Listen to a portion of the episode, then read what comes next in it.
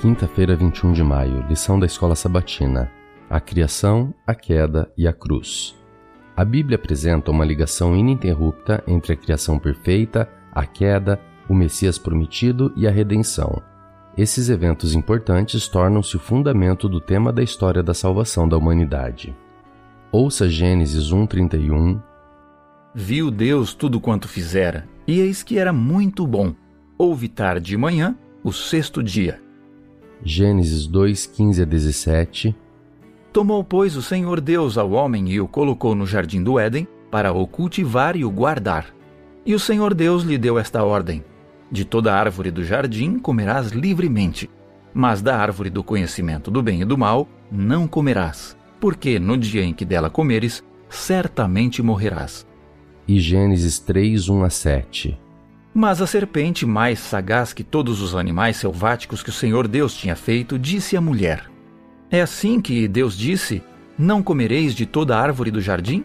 Respondeu-lhe a mulher: Do fruto das árvores do jardim podemos comer, mas do fruto da árvore que está no meio do jardim, disse Deus: Dele não comereis, nem tocareis nele para que não morrais.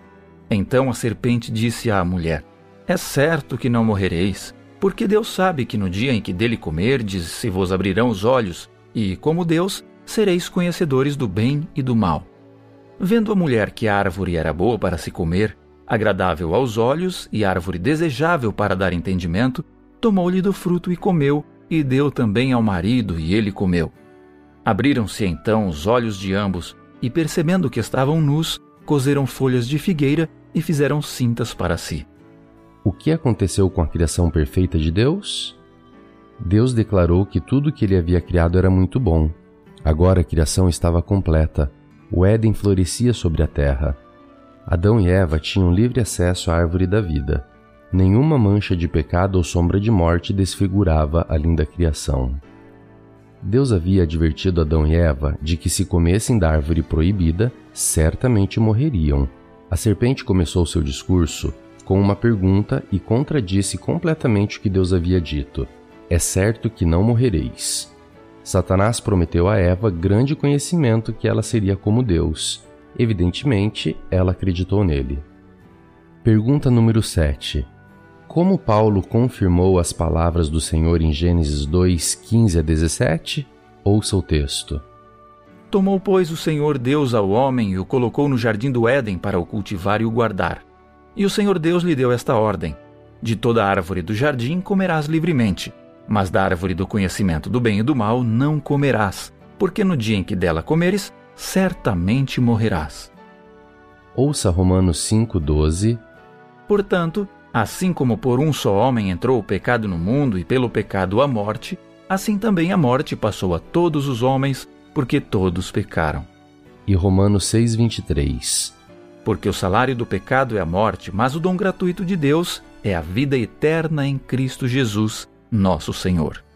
Como esses ensinos contradizem a evolução teísta? Os escritores bíblicos posteriores confirmaram declarações bíblicas anteriores e apresentaram ideias adicionais. Em Romanos 5 a 8, Paulo escreveu sobre o pecado e a beleza da salvação. Assim como por um só homem entrou o pecado no mundo, e pelo pecado a morte, assim também a morte passou a todos os homens. Mas na perspectiva evolutiva, a morte já estaria presente ao longo de milhões de anos antes da humanidade. Essa ideia tem sérias implicações para o ensino da origem do pecado, da morte substitutiva de Cristo na cruz e do plano da salvação. Se a morte não está relacionada ao pecado, então o salário do pecado não é a morte, e Cristo não teria razão para morrer pelos nossos pecados. Portanto, a criação, a queda e a cruz estão intimamente ligadas. O primeiro Adão está ligado ao último Adão. A crença na evolução darwinista destruiria o próprio fundamento do cristianismo, mesmo que algum conceito de Deus seja inserido no processo.